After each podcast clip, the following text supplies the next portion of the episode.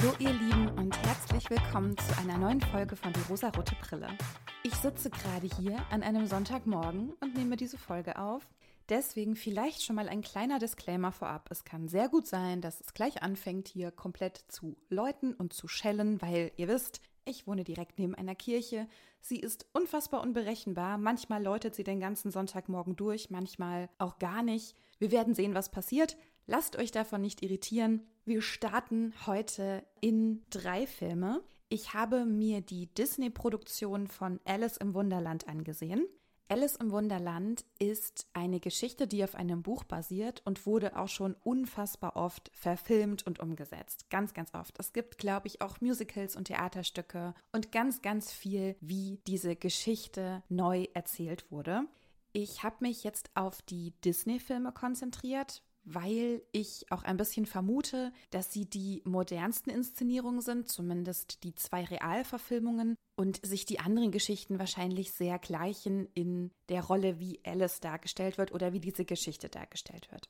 Ich versuche einen feministischen Blick darauf zu werfen, wobei ich ganz am Anfang dachte, dass das gar nicht so viel hergibt, aber vielleicht doch, vielleicht bleibt ihr ein bisschen gespannt. Alice im Wunderland ist eine Geschichte, die 1865 von Lewis Carroll geschrieben und herausgebracht wurde. Es gab dann noch eine Fortsetzung der Alice-Geschichte, die hieß dann Alice hinter den Spiegeln oder im Spiegelland. Da gibt es verschiedene Versionen. Das ist ein paar Jahre später herausgekommen, aber trotzdem ungefähr irgendwo in den 1870ern verortet.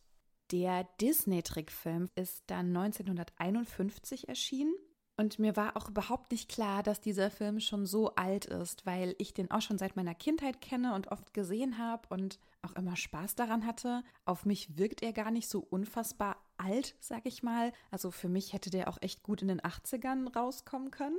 Es gab schon sehr viele Interpretationsmöglichkeiten für diese Geschichte, beziehungsweise sehr viele Menschen haben schon versucht herauszufinden, was dann hinter dieser Geschichte eigentlich steckt. Ob es da eine tiefere Botschaft gibt, ob es da irgendeine moralische Geschichte eigentlich dahinter gibt. Der Autor Lewis Carroll hat aber mehrfach betont, dass dem nicht so sei, dass es einfach eine fantastische Geschichte sei, in die man sich hineinträumen kann, die einen kurz aus der Realität entführt. Und mit diesen ganzen Quatschgeschichten, die bei Alice passieren, soll man sich einfach so ein bisschen unterhalten fühlen.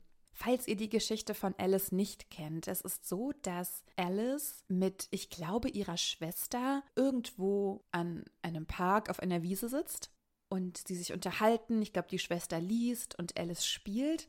Und plötzlich sieht Alice ein weißes Kaninchen, dem sie dann hinterher rennt, weil sie das so spannend findet. Denn dieses weiße Kaninchen trägt eine Uhr und sagt die ganze Zeit, ich bin zu spät, ich bin zu spät.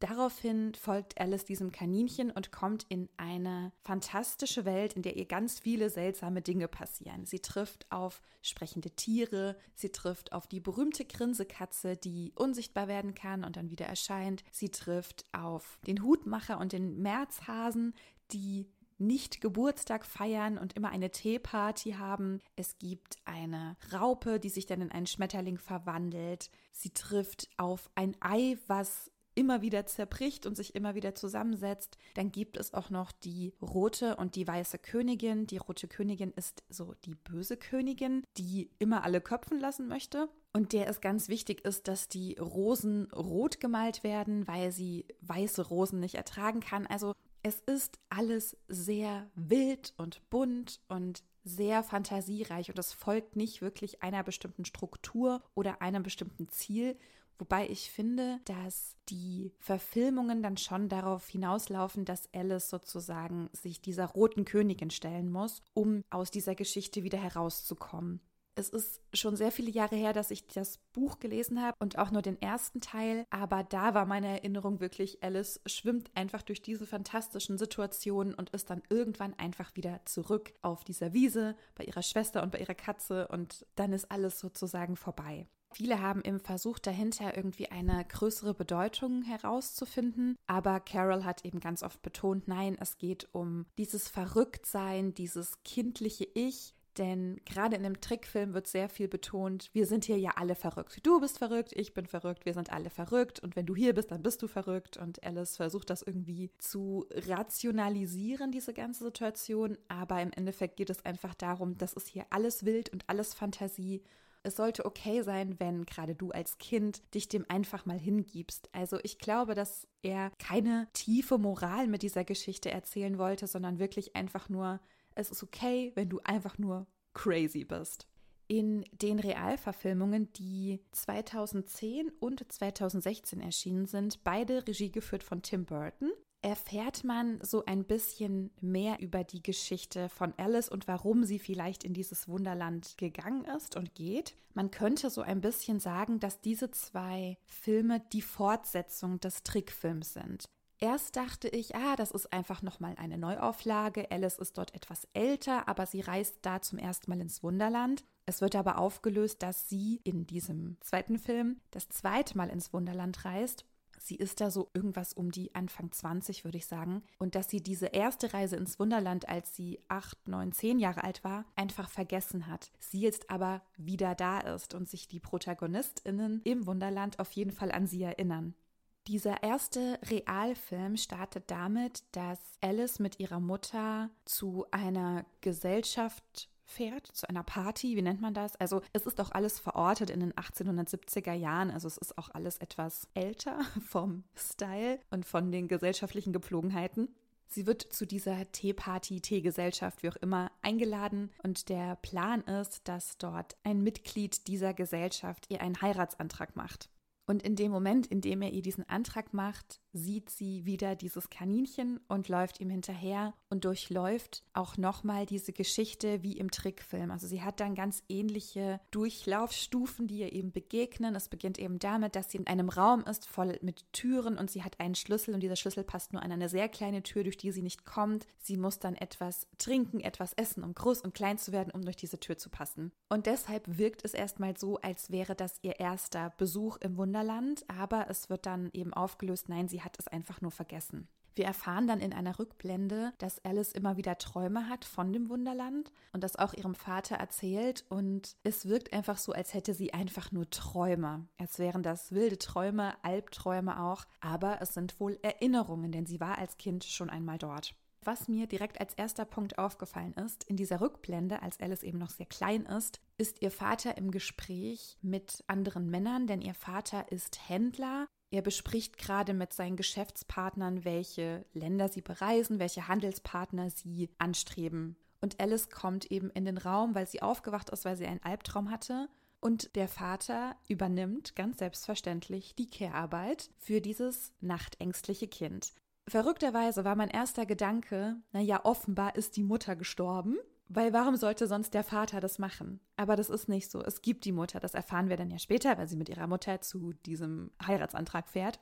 Der Vater tröstet seine Tochter, weil sie einen Albtraum hatte, obwohl er ja gerade einer für ihn wichtigen Arbeit nachgegangen ist. Das fand ich schon mal sehr, sehr gut.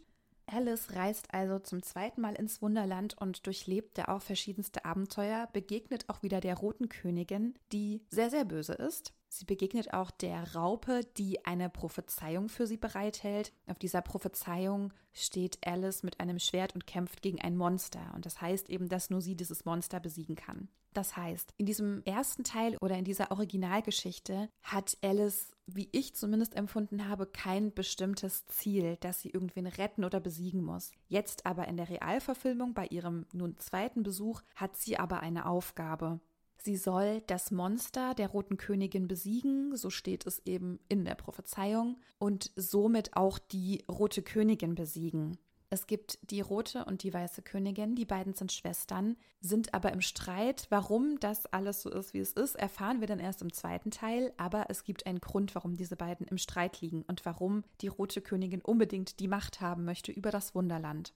Sie begegnet Alice, es gibt Konflikte, sie merkt, dass Alice eine Gefahr für sie und ihre Macht ist. Und es läuft dann tatsächlich darauf hinaus, dass Alice gegen dieses Monster, den Jabberwocky, kämpfen muss. Und sie besiegt den Jabberwocky und rettet damit das Wunderland. Und die weiße Königin kann an die Macht kommen. Sie ist die gute, die liebevolle, die zarte, die auch eher naturverbunden ist und alles irgendwie sehr schön und harmonisch macht.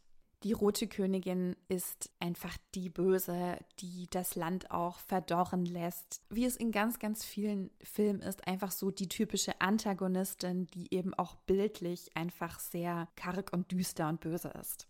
Alice schließt in ihrem zweiten Besuch eine starke Freundschaft zum Hutmacher und zu allen anderen, die ihr da so begegnen, also auch zu diesen Zwillingen Didel Dumm und Didel Dai, zu der Schlafmaus, die übrigens auch ganz, ganz süß ist, weil die richtig rebellisch und frech ist, weil sie immer kämpfen will, obwohl sie ja so klein ist. Und ich habe mir gerade im Hinblick darauf, dass das jetzt eben ihr zweiter Besuch ist, wo sie eine Mission hat, überlegt, dass man das schon irgendwie sinnbildlich übertragen kann. Denn es ist ja die Frage, warum sollte Alice jetzt nochmal kommen mit dieser Aufgabe? Offenbar brauchte das Wunderland ja sie. Oder ist es vielleicht so, dass sie das Wunderland braucht? Denn natürlich wird uns diese Geschichte so erzählt, dass sie so mitreißend ist und wir sie als real empfinden. Aber selbst wenn wir sagen, dass diese ganze Erzählung nur in Alice Kopf stattfindet, dann ist das ja auch eine Flucht aus der Realität und irgendwo eine berechtigte Flucht. Denn wenn wir uns aus der Realität flüchten, dann hat das ja meistens einen sehr guten Grund für unsere Psyche. Sie möchte sich schützen. Wir fliehen in diese verrückte Welt, in der eben alle verrückt sind, in der man eine Aufgabe hat, in der man gebraucht wird, weil die Realität gerade so überfordernd ist. Und das war sie ja für Alice.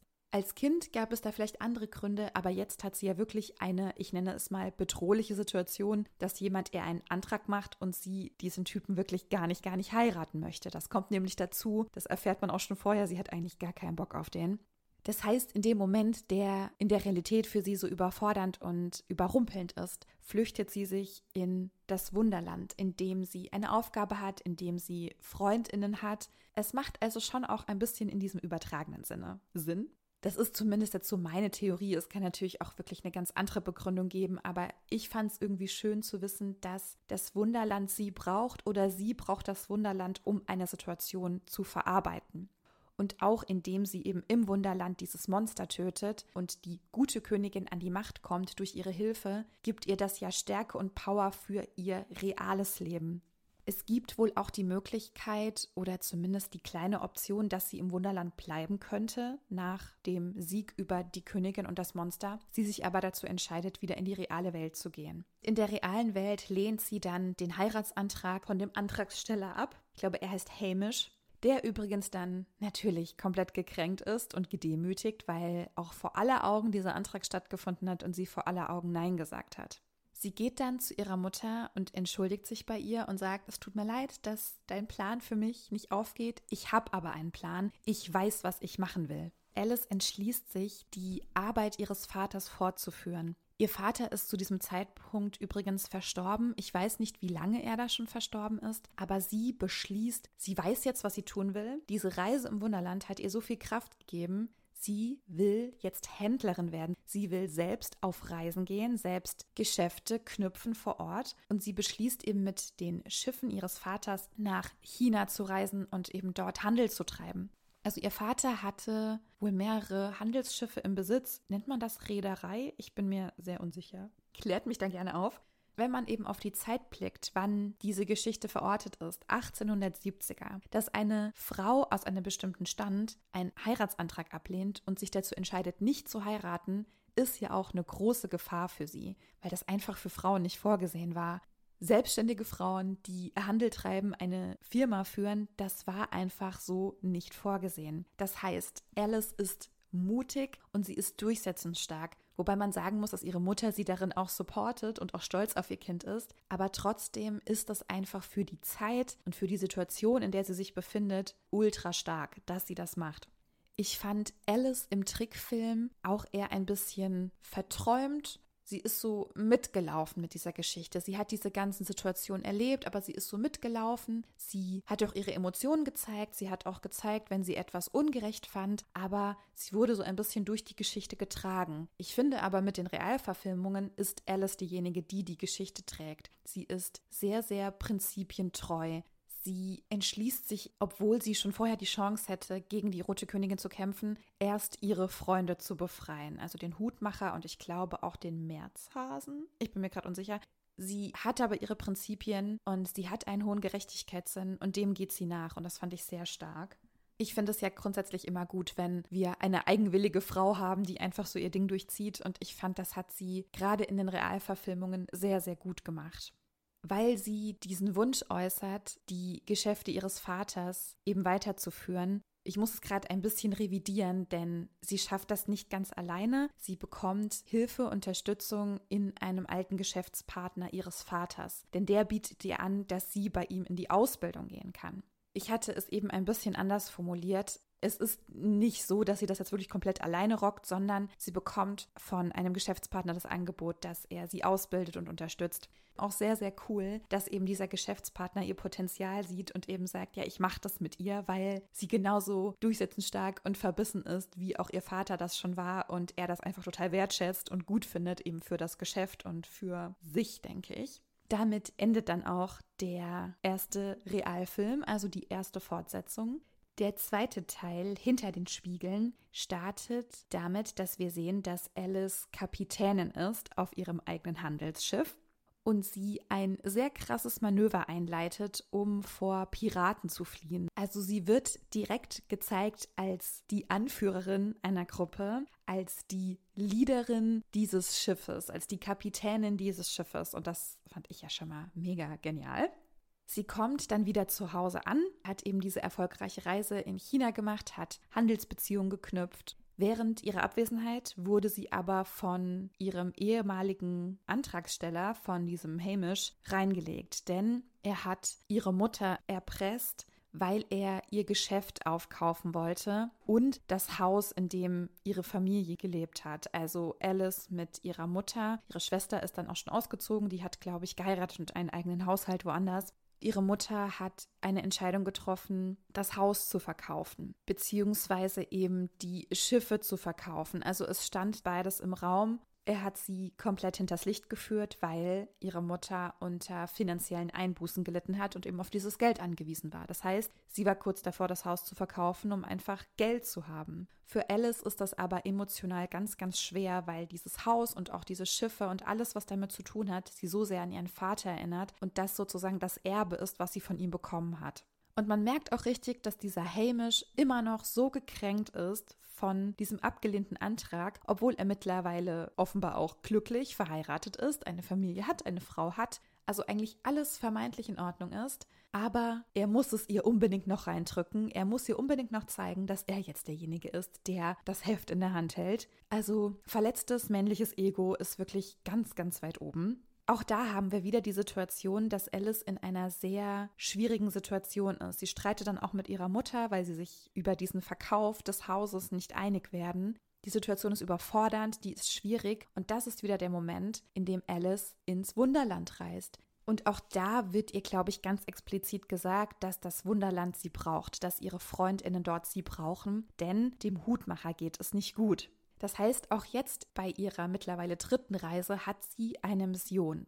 Es wird ihr eine Aufgabe gestellt und sie soll diese lösen. Und zwar ist es so, der Hutmacher hat einen Gegenstand gefunden, der ihn an seine Kindheit erinnert hat und an seine Familie erinnert hat. Und alle waren bisher auf dem Stand, dass seine Familie durch den Angriff dieses Monsters, der Roten Königin, leider ums Leben gekommen ist. Und er jetzt aber mit diesem Fund dieses kleinen Hutes denkt, dass sie noch am Leben sind. Zusammen mit der weißen Königin und den anderen Tieren und Freundinnen überlegt Alice, was sie nun tun kann, um den Hutmacher wieder fröhlich zu stimmen, um seine Familie vielleicht zu retten oder zu finden. Und sie beschließt daraufhin, in der Zeit zu reisen. Es ist also ein Zeitreisefilm, ein Zeitreisethema. Zeit ist eine Person in diesem Wunderland und sie besucht ihn und stiehlt ihm ein Zeitreisetool und versucht dann eben alles, um die Geschichte so zu ändern, dass es dem Hutmacher nicht mehr schlecht geht. Zwischenzeitlich kehrt sie in die reale Welt zurück und in dieser realen Welt wird sie von Hamish, also von ihrem Ex-Typen, gefunden, weil sie eben, ich meine, auch im Schlaf spricht oder weil sie noch so aufgeregt ist und gar nicht weiß, wo sie ist, spricht sie vom Wunderland und spricht davon, ich muss dem Hutmacher helfen, das ist mein Freund. Hamish weist sie daraufhin in die Psychiatrie ein und dort bekommt sie die Diagnose weibliche Hysterie, weil sie fantasiert, weil sie ein bisschen neben sich steht, weil sie ganz aufgeregt ist. Eine ganz, ganz typische Diagnose für diese Zeit. Also eine Frau, die Fieber hat, die fantasiert, die muss einfach hysterisch sein und sie soll auch behandelt werden. Ich glaube auch mit Elektroschocks. Sie kann aber aus dieser Situation fliehen mit der Hilfe ihrer Mutter. Also in der letzten Situation, in der sie ihre Mutter gesehen hat, haben sie noch gestritten, waren sie nicht einig. Die Situation war sehr, sehr angespannt und jetzt sieht aber ihre Mutter, okay, meine Tochter, die hat irgendwas vor, die hat irgendeinen Plan, diese Situation zu retten, ich helfe ihr. Das war auch sehr, sehr, sehr schön. Und so kann Alice wieder ins Wunderland gehen, um ihre Mission zu Ende zu bringen. Aber auch in diesem Film gibt es eben diese Conclusion, egal wie du in der Zeit reist, du kannst die Vergangenheit nicht ändern, um die Gegenwart zu ändern. Das ist nicht möglich und auch egal, was sie rausfindet und zu welchen Stationen sie reist, sie ist dann an verschiedenen Punkten der Geschichte, sie kann einfach dieses Geschehnis nicht rückgängig machen. In diesem zweiten Teil erfahren wir auch die Entstehungsgeschichte der bösen Königin, also warum ist sie eigentlich böse geworden.